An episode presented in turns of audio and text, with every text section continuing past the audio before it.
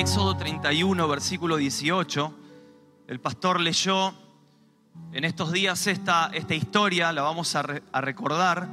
Éxodo 31, versículo 18 en adelante dice así. Vamos a leer casi todo el capítulo, pero es necesario para poder interpretar lo que Dios quiere decirnos. El becerro de oro es el título que pone la Reina Valera 1960 y dio a Moisés cuando acabó de hablar con él en el monte Sinaí, dos tablas del testimonio, tablas de piedra escritas con el dedo de Dios. Viendo el pueblo que Moisés tardaba en descender del monte, se acercaron entonces a Aarón y le dijeron, levántanos, levántate, haznos dioses que vayan delante de nosotros, porque a este Moisés, el varón que nos sacó de la tierra de Egipto, no sabemos qué le haya acontecido.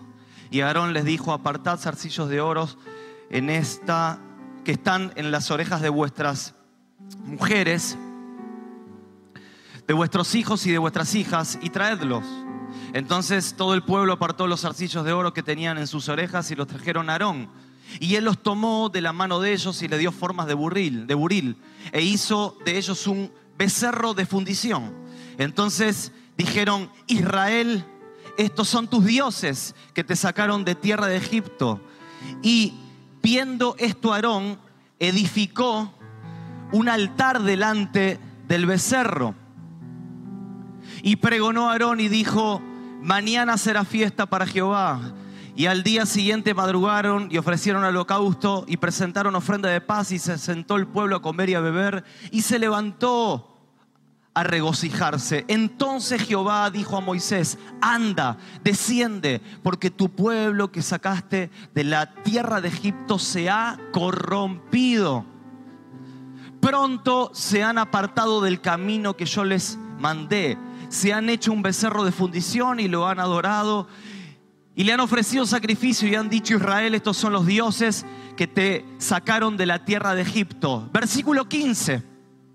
Y volvió Moisés y descendió del monte trayendo en su mano las tablas del testimonio, las tablas escritas por ambos lados, de una y otro lado se estaban escritas y las tablas eran obra de Dios. Y la escritura era escritura de Dios grabada sobre las tablas. Cuando yo, Josué, el clamor del pueblo que gritaba, dijo a Moisés, alarido de pelea, dijo Moisés, alarido de pelea, de pelea hay en el campamento. Y él respondió, no es voz de alarido de fuertes, ni voz de alarido de débiles, voz de cantar oigo yo, dijo Josué. Y aconteció que cuando él llegó al campamento y vio el becerro y las danzas, ardió la ira de Moisés y arrojó las tablas de sus manos y las quebró al pie del monte. Y tomó el becerro que habían hecho y lo quemó en fuego y lo molió hasta reducirlo a polvo y esparció sobre las aguas y lo dio a beber a los hijos de Israel. Y dijo Moisés a Aarón, ¿qué te ha hecho este pueblo que has traído sobre él tan gran pecado? Y respondió Aarón, no se enoje mi Señor, tú conoces al pueblo que es inclinado al mal. Porque me dijeron, haznos dioses que vayan delante de nosotros, porque a este Moisés es varón que nos sacó de la tierra de Egipto, no sabemos qué le haya acontecido. Y yo le respondí, quien tiene oro, apartadlo. Y me lo dieron y lo eché en el fuego y salió el becerro. Qué sencillo la explicación que le dio Aarón, ¿eh? Me dijeron, no, lo eché en el fuego y salió el becerro, como si de, así de la nada. Y saben que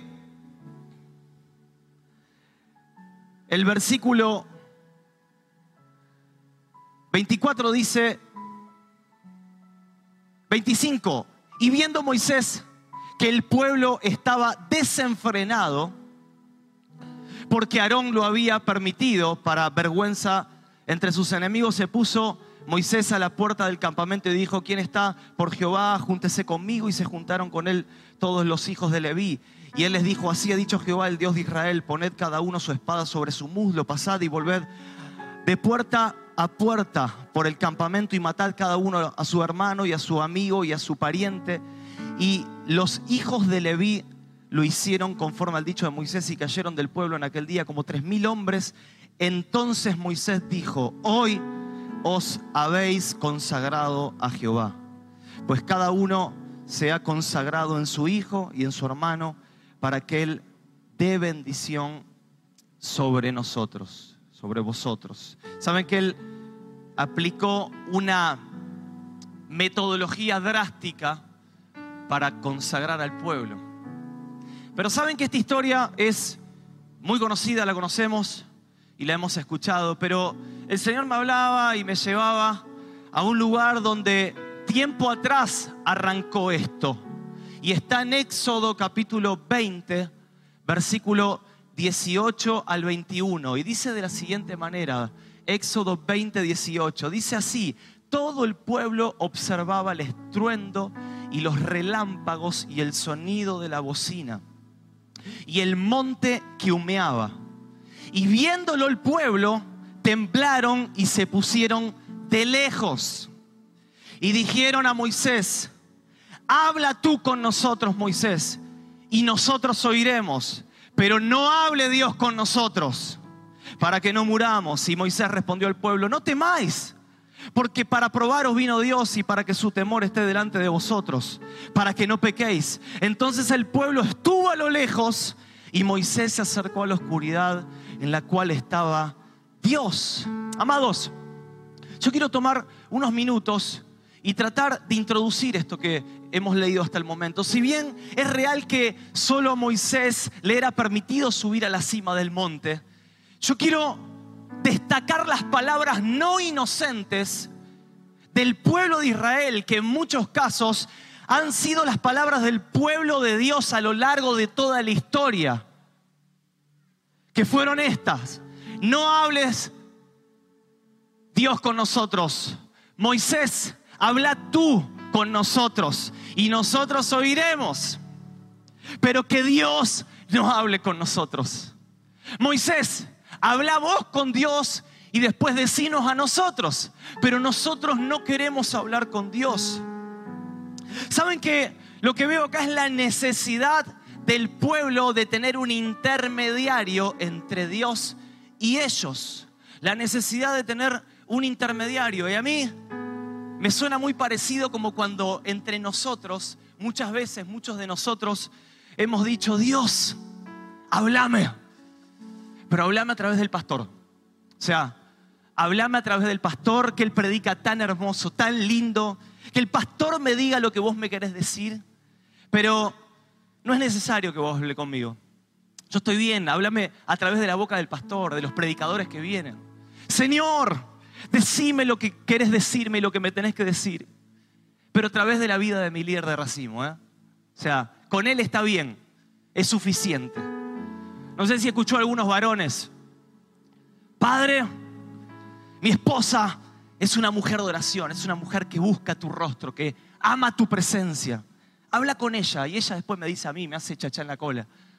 Ella me exhorta, me predica cuando está cocinando, cuando nos vamos a dormir. Ella me dice todo lo que vos le decís. Pero yo estoy bien así. Habla con ella, no hables conmigo. Saben que a través de la historia bíblica y en la historia de la iglesia, hemos visto cómo el pueblo de Dios ha buscado intermediarios entre Dios y ellos. Y en primera instancia lo que vemos, si usted lee para atrás, en el capítulo 19 de Éxodo, es que Dios quería hablar con todo el pueblo. De hecho, Él les da los diez mandamientos desde, desde, desde arriba con voz audible y todos los escuchan, claro, y empiezan a tener temor, porque escuchan esas palabras y después dice, no, yo ni loco me acerco, porque se sentían que había algo que no estaba bien. Pero en primera instancia, Dios quería hablar con todo el pueblo, pero ¿saben qué pasó? Ellos huyeron de la presencia de Dios. El pueblo huyó de la presencia de Dios. Queremos que Dios nos hable, pero por medio tuyo, Moisés, que Él no nos hable a nosotros. Huyeron de la presencia. Y saben que la presencia de Dios los incomodó. La presencia de Dios los incomodó por todas estas razones que estuvimos hablando. Y ellos prefirieron un respeto distante a una relación íntima con Dios. Ellos prefirieron un respeto distante a una relación íntima con Dios. Y esto habla, y a mí me llama la atención, y refleja la postura y la conducta del pueblo frente a la presencia de Dios. Y saben que en el versículo 31 y 30, en el capítulo 31 y 32 del, del becerro de oro que leímos, el no esperar que Moisés bajara del monte fue una forma de subestimar la presencia de Dios también, del pueblo para con Dios. Le dijeron a Aarón, no nos interesa ni Moisés, no nos, no nos interesa ni la presencia en la cual Moisés está, no nos interesa lo que ese tal Dios le está diciendo a Moisés. Hacenos dioses que sacien nuestra impaciente carnalidad, porque necesitamos. Y hoy es interesante darnos cuenta, amados hermanos, que en Cristo, que en Cristo y a través de Cristo tenemos libre acceso a la presencia de Dios. ¿Cuántos sabían esto? Nosotros en Cristo hoy tenemos libre acceso. Hebreos 10 dice así que hermanos, teniendo libertad para entrar al lugar santísimo. Miren lo que dice la palabra más adelante. Acerquémonos. Nos hace una invitación. Amados, teniendo libertad para entrar a la presencia de Dios, acerquémonos. Acerquémonos. Eso es el nuevo pacto. Eso es de Cristo para adelante tenemos el privilegio de acercarnos y de entrar a la presencia de Dios. Hebreos 12 dice, porque no os habéis acercado al monte que se podía palpar, al que ardía en fuego, o sea, al Sinaí, al que leímos recién, sino que habéis acercado al monte de Sión. Dice más adelante a Jesús mismo, el mediador de un nuevo pacto. Mirad que no desechéis al que habla o sea, el Señor nos está haciendo la invitación constantemente de entrar y de no desechar las palabras de la presencia de Dios. Saben que si bien hoy para nosotros la presencia de Dios no representa un lugar físico como lo fue para Moisés y para el pueblo, ya que ahora la presencia de Dios, como escuchamos estos días, nos habita a nosotros. O sea, nosotros somos templo del Espíritu Santo. Cristo en nosotros. O sea, usted tiene el privilegio que no tuvo ni Moisés, ni el pueblo, ni nadie. Usted y yo somos privilegiados de tener la presencia de Dios dentro nuestro, en nuestra vida. Pero es aún así que el Señor nos sigue diciendo, acérquense, acérquense, acérquense. Saben que aunque para nosotros no es un lugar físico, no es una montaña, no es un lugar puntual, pero para nosotros sí, el monte de la presencia es la persona de Jesús mismo y la persona del Espíritu Santo mismo, que merece nuestra prioridad y que merece que nuestro estilo de vida sea vivir en su presencia y no descuidar, sino todo por el contrario, amar su presencia. Saben que yo quiero que veamos lo que sucede puntualmente en este texto que leímos. Lo que sucede cuando la presencia de Dios no es nuestra prioridad, como no lo fue para el pueblo de Israel. Quiero que veamos lo que sucede cuando no honramos la presencia de Dios en nuestras vidas. Quiero que veamos lo que sucede cuando no vivimos en su presencia constantemente. Cuando no vivimos, sino que todo por el contrario nos alejamos de la presencia de Dios cada día de nuestras vidas. Yo quiero que veamos lo que sucede cuando no valoramos el monte, el lugar de la presencia de Dios.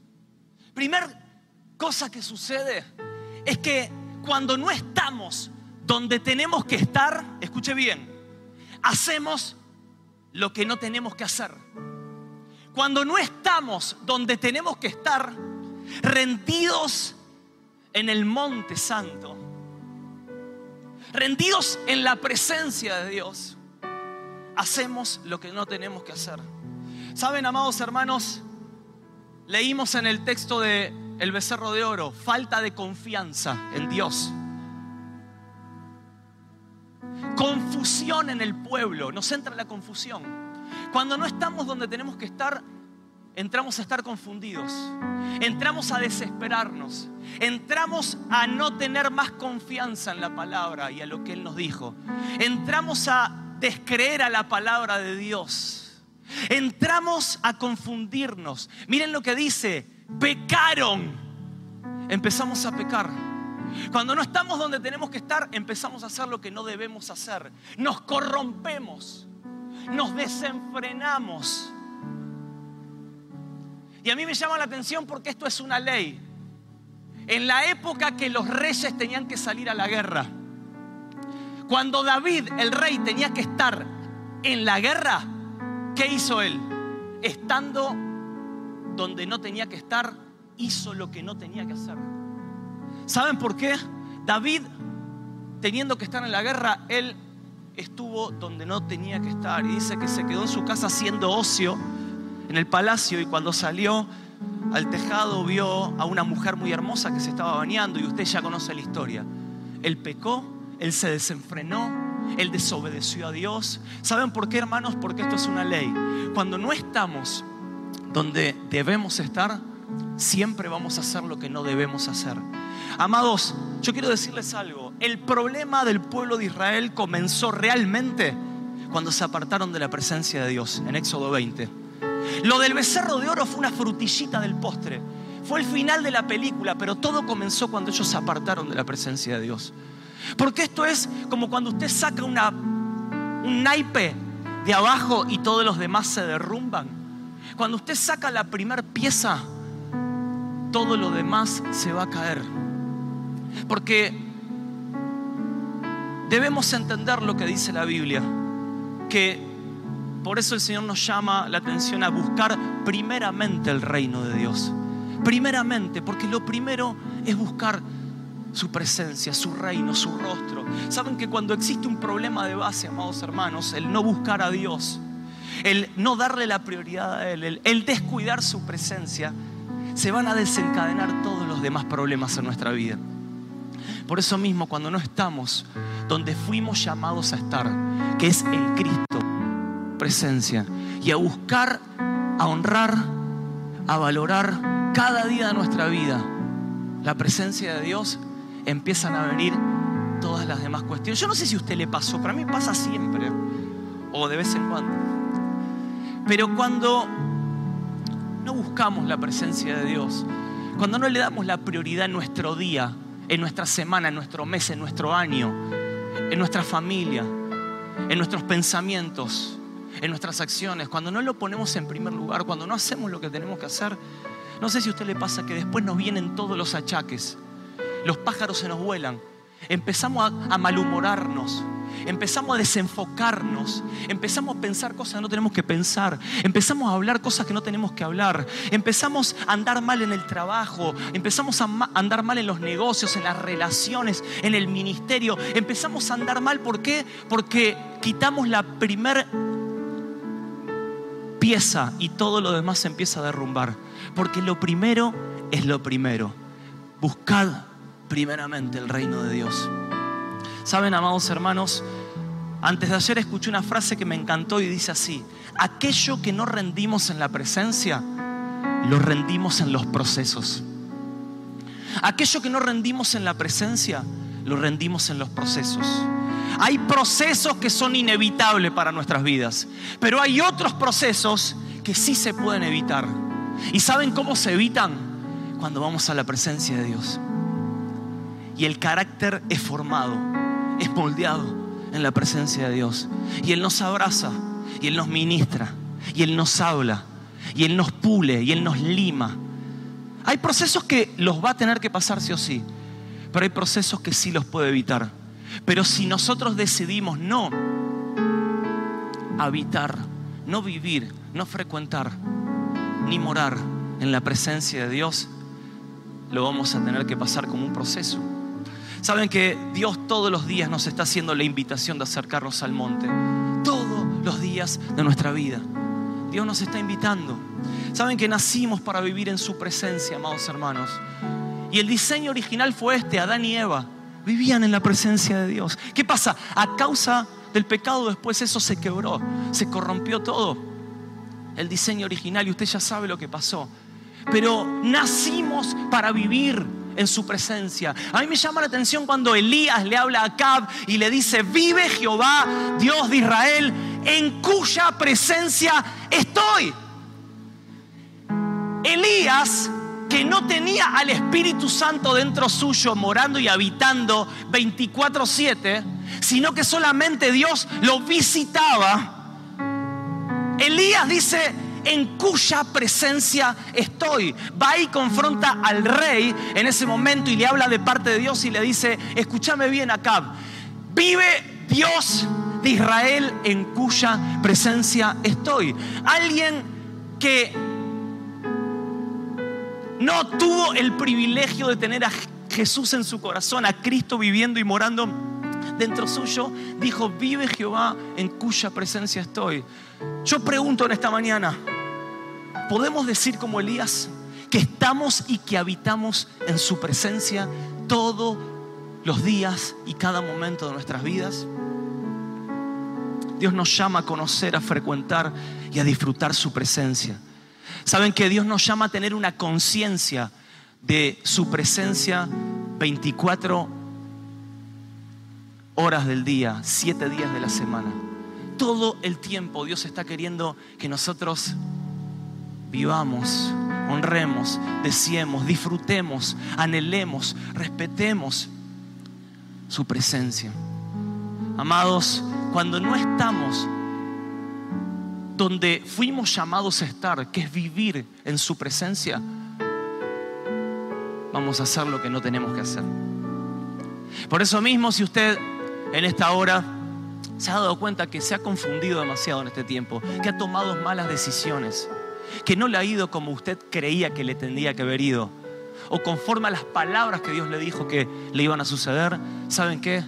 Tiene que agarrar el GPS y poner recalculando, volver a la dirección original y decir, Señor, no me quiero hacer alejar más de tu presencia, sino que quiero vivir constantemente escuchando tu voz, en tu presencia, disfrutando tu abrazo, tu rostro. Lo primero que sucede es que cuando no estamos donde tenemos que estar, hacemos lo que no debemos hacer. Lo segundo que yo veo en esta historia es que cuando no adoramos al que tenemos que adorar, terminamos adorando al becerro de oro. Cuando no, cuando no adoramos al que originalmente tenemos que adorar, que es a Dios, al Padre, en el monte, inevitablemente vamos a terminar adorando al becerro de oro. Pero a alguien tenemos que adorar, porque esto es una ley Nacimos para adorar. Usted y yo nació para adorar. Nacimos para adorar. O sea, a alguien en esta vida vamos a tener que adorar. Y adoración es más que música, amados hermanos. Adoración es la inclinación de nuestro corazón a alguna cosa. Adoración es todo lo que ocupa el lugar de Dios en nuestro corazón.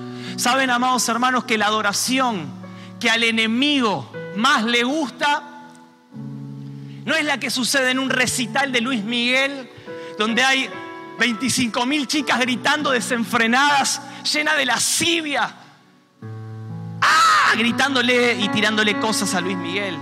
A esa adoración sí le gusta al, al enemigo. O la que sucede en los estadios de fútbol, donde hay 50 mil personas adorando a una pelota y a 22 tipos corriendo atrás de esa pelota y un club y a una camiseta. Esa adoración sí le gusta al enemigo. Pero ¿sabe cuál es la adoración que más le gusta al enemigo? ¿Saben cuál es el caviar preferido del enemigo? Su adoración y mi adoración.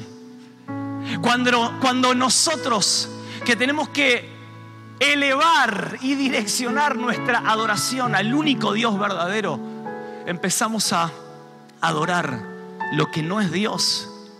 Y al becerro de oro, Satanás dice, oh, oh, oh, acá me como un puchero, me como un asado de fin de año porque esta es la adoración que más me gusta a mí, dice el diablo, dice el enemigo. Saben que cuando no adoramos al Dios verdadero terminamos formando otros becerros de oros en nuestra vida. Pueden ser una novia, pueden ser un novio. Cuando no adoramos a, al Dios verdadero, inevitablemente vamos a terminar levantando becerros de oros en nuestra vida. Puede ser un amigo, una amiga, una carrera, un título, una vocación. Puede ser un trabajo, puede ser el dinero, el becerro de oro.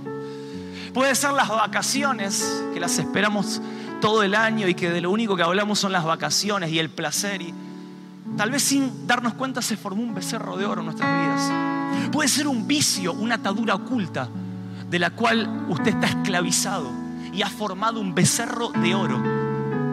Puede ser el ministerio el becerro de oro. Pero ¿saben qué? Lejos de adorar a Dios, usted ha formado sin darse cuenta un becerro de oro. Y amados, cuando no estamos en su presencia, cuando no habitamos, cuando no somos conscientes de que Él es lo primero y lo más importante en nuestras vidas, yo entiendo que invertimos nuestras riquezas en cosas que no son Dios. Invertimos nuestras riquezas en cosas que no son Dios. Pueden ser nuestros dones, pueden ser los talentos, pueden ser el tiempo, pueden ser los recursos. Que recursos, tiempo, dones y talentos son riquezas. Son riquezas. Saben que el pueblo de Israel salió rico de Egipto. Despojaron a todos del oro, de la plata, salieron ricos de Egipto. Pero momentos más tarde, en el becerro de oro, ahora el oro lo estaban poniendo en algo que iban a adorar luego ellos mismos, que era un becerro de oro que nada tenía que ver con Dios. Amados, muchas veces cuando no adoramos a Dios, cuando no le damos la prioridad al que merece nuestra prioridad, nuestras riquezas se van con el becerro de oro.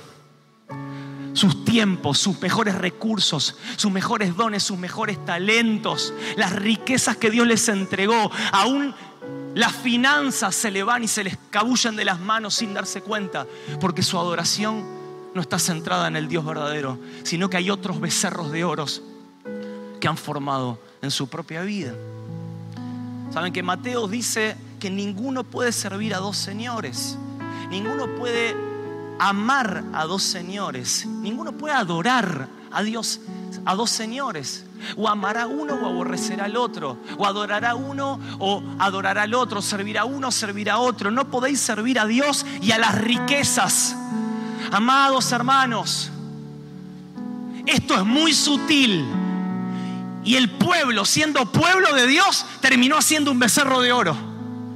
Por eso mismo, cuando sacamos la primera pieza, sin darnos cuenta empezamos a hacer cosas que no nos corresponden. Y empezamos a adorar a becerros de oro que hemos formado nosotros mismos. Y nuestras riquezas empiezan a ir con lo que no tiene que ver con Dios. Miren, no lo iba a contar, pero una anécdota que a mí me, que a mí siempre me llama la atención de un, amigo de Buenos Aires, que él es un líder de adoración, él, él tiene una, una, escuela de música o de adoración que Dios lo usa tremendamente. Él. Y él sabe muy bien lo que significa la palabra adoración, porque él es un músico, él es un adorador. Y adoración significa, entre otras acepciones, proscuneo. La palabra proscuneo quiere decir hacer reverencia, rendir homenaje, como cuando en la antigüedad se rendía reverencia y homenaje a una persona con autoridad. Pros es hacia y cuneo es besar, o sea, dirigirle un beso a alguien. Usted reverenciaba y besaba tal vez el anillo, la mano del rey, de la autoridad. Eso es adorar. Es rendirle un beso, dirigirle un beso hacer reverencia, rendir homenaje. Y esta persona, este chico, estaba en su club de fútbol muy amado, siendo ya un pastor, un líder de adoración, y por momentos él ve que su club mete un gol y empieza a gritar con toda la muchachada ahí, estaban todos transpirados, la abraza a todos los que estaban ahí, no sabía ni quiénes eran, pero por momentos él se encuentra agarrando su camiseta de fútbol y besando el escudo, y besando el escudo de fútbol que él tenía. ¡Vamos, River todavía! Y cuando él hace eso, el Señor le habla y le dice, ¿qué estás haciendo? ¿Qué estás haciendo? Y él automáticamente recapacita y dice, ¿a quién estoy besando? ¿A quién estoy dirigiendo un beso? ¿A quién estoy rindiendo homenaje? ¿A quién estoy haciendo reverencia? ¿A quién estoy adorando? Sutilmente, él no se había dado cuenta que al haber descuidado la verdadera adoración, su adoración se empezó a filtrar hacia otros lugares y en este caso hacia su club de sus amores y empezó a besar. Aunque usted dirá, no, pero eso es simbólico, lo que hizo, no, no está bien. Pero él lo tomó como una bofeteada y como un cachetazo de Dios.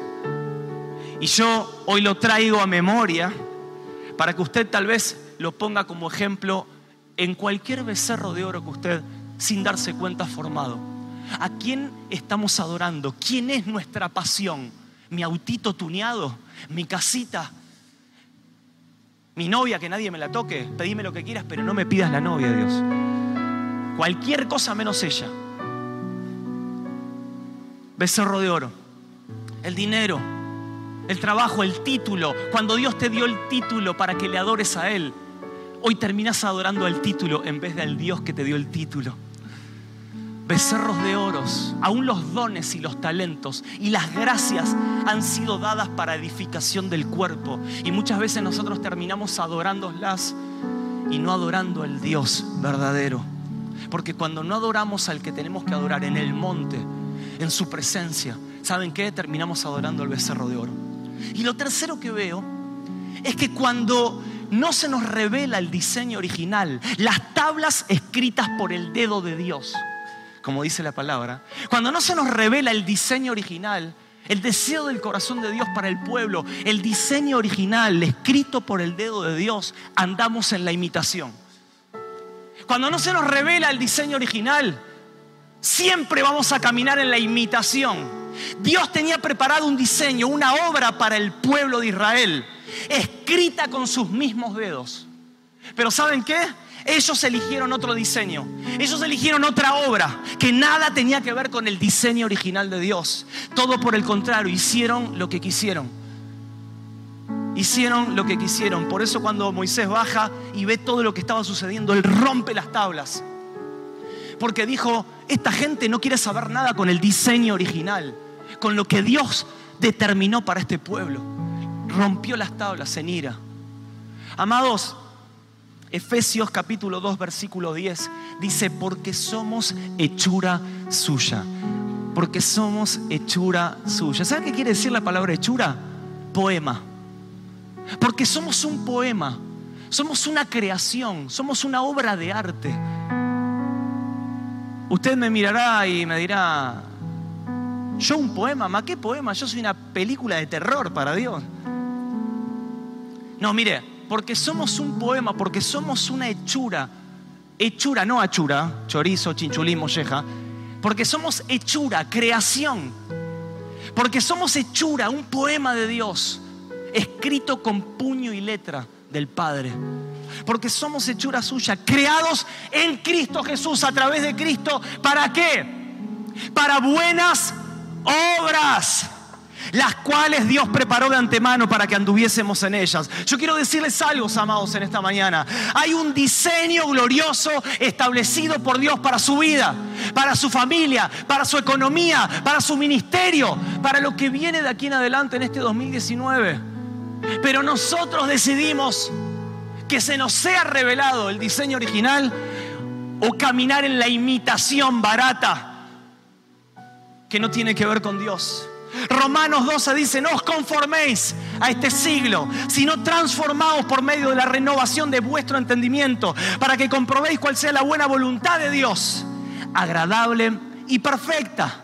¿Saben que a mí me llama la atención que cuando el pueblo de Israel se alejó de la presencia de Dios, es cuando escogió trabajar con su brazo de carne, con su brazo de humanidad, con su brazo de su propia voluntad y no con el brazo del Espíritu Santo.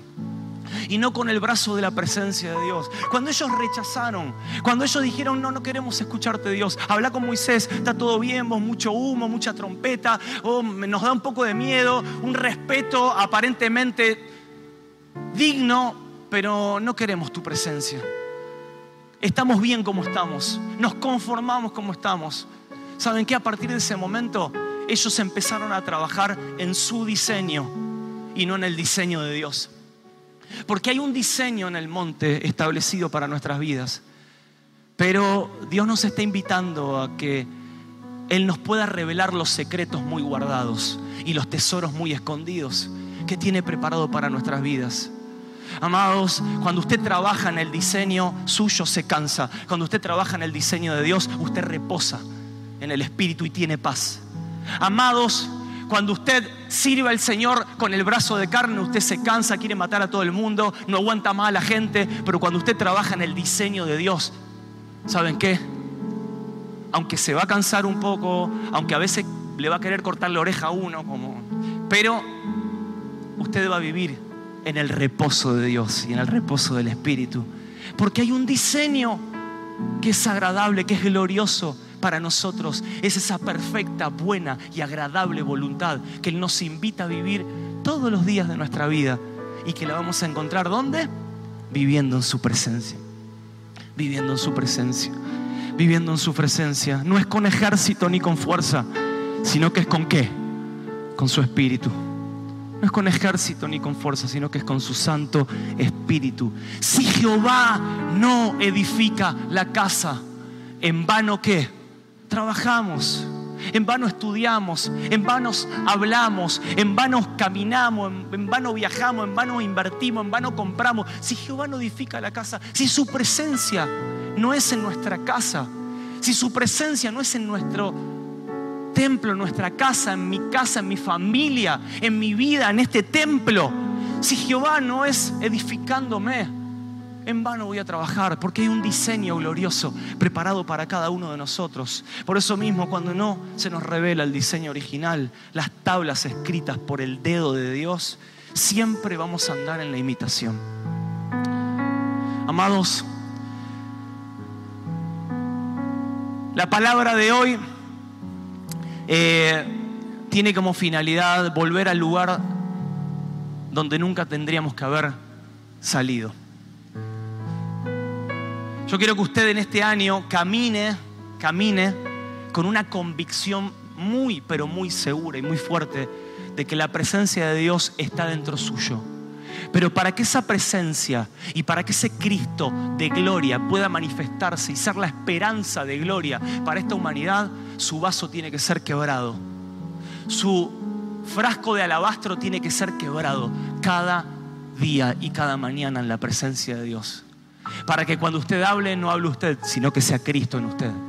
Para que cuando usted abrace no abrace Pablo Carlini, sino que sea el Espíritu Santo abrazando. Para que cuando usted camine y tome posesión y pise lugares donde nunca se iba a imaginar que iba a pisar, que sea Cristo, Dios mismo, pisando esos lugares con la autoridad del cielo. Y no usted, sino que sea el Señor mismo. Por eso mismo es necesario volver, volver, volver a la presencia. Y esto es algo que todos los días Dios nos está invitando. No es una vez al año, es todos los días de mi vida. Es todos los días de mi vida todos los días de mi vida. Cuando me doy cuenta que estoy yendo fuera de la dirección del GPS, que podamos reconocer que tenemos que recalcular y tenemos que volver al original. Amados,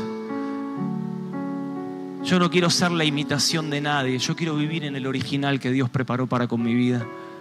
Hay un diseño, hay una gloria, hay un favor hay una presencia que no la cambio por nada.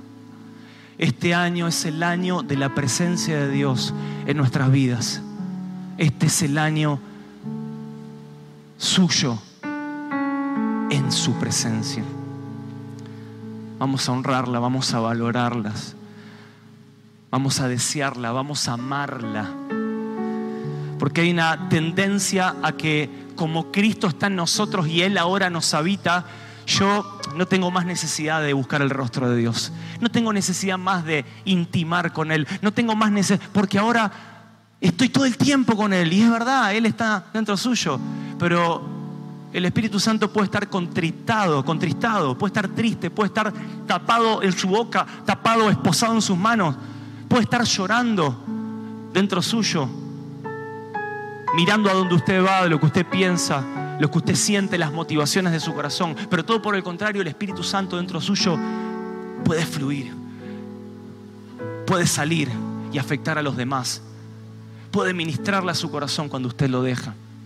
Por eso mismo este es el tiempo de volver como iglesia a buscar el rostro de Dios como nunca antes. Y que Él sea lo primero en nosotros. Que Él sea lo más importante, lo prioritario No mi ministerio, no mi talento, no mi don, no mi novia, no mi esposa, no mi familia, no mis vacaciones, no mi auto, no mi casa, no mi negocio, no mi nada, sino que Él es lo más importante para mí. Pero no de boca, sino de rendición. Papá, yo no me quiero alejar de tu presencia. Aunque tu presencia me cueste la vida, aunque tu presencia cueste que vos me achures áreas de mi vida que tienen que ser trabajadas, papá, allí voy. Porque si no tengo tu presencia, no puedo hacer nada. Puedes mandarme el ángel, pero yo quiero tu presencia. Papá, yo amo tu presencia, yo anhelo tu presencia, yo deseo tu presencia. Y tu presencia no es una presencia mística, tu presencia es que vos seas mi prioridad cada día de mi vida. Que vos seas mi prioridad. En Apocalipsis dice, tengo contra ti, que haces muchas cosas lindas, que haces muchas obras, pero que has dejado el primer amor, que has dejado el primer amor, que has dejado el primer amor. ¿Y dónde lo hemos? No sé, lo perdí en algún lugar. Hace 25 años atrás lo perdí, eh, cuando tal vez me apasioné por Cristo cuando Dios me llenó con el Espíritu Santo, cuando, pero después se me fue apagando y fui andando de manera automática en el Evangelio y fui caminando en la imitación más que en el original. Cuando fui adorando cosas que fueron formándose como becerros de oro en mi vida. O cuando fui saliendo de ese lugar y empecé a hacer cosas que no debía hacer. Yo quiero volver al original. Quiero volver al original, donde la presencia de Dios me encontró. Por eso mismo yo quiero que usted se ponga de pie en esta hora.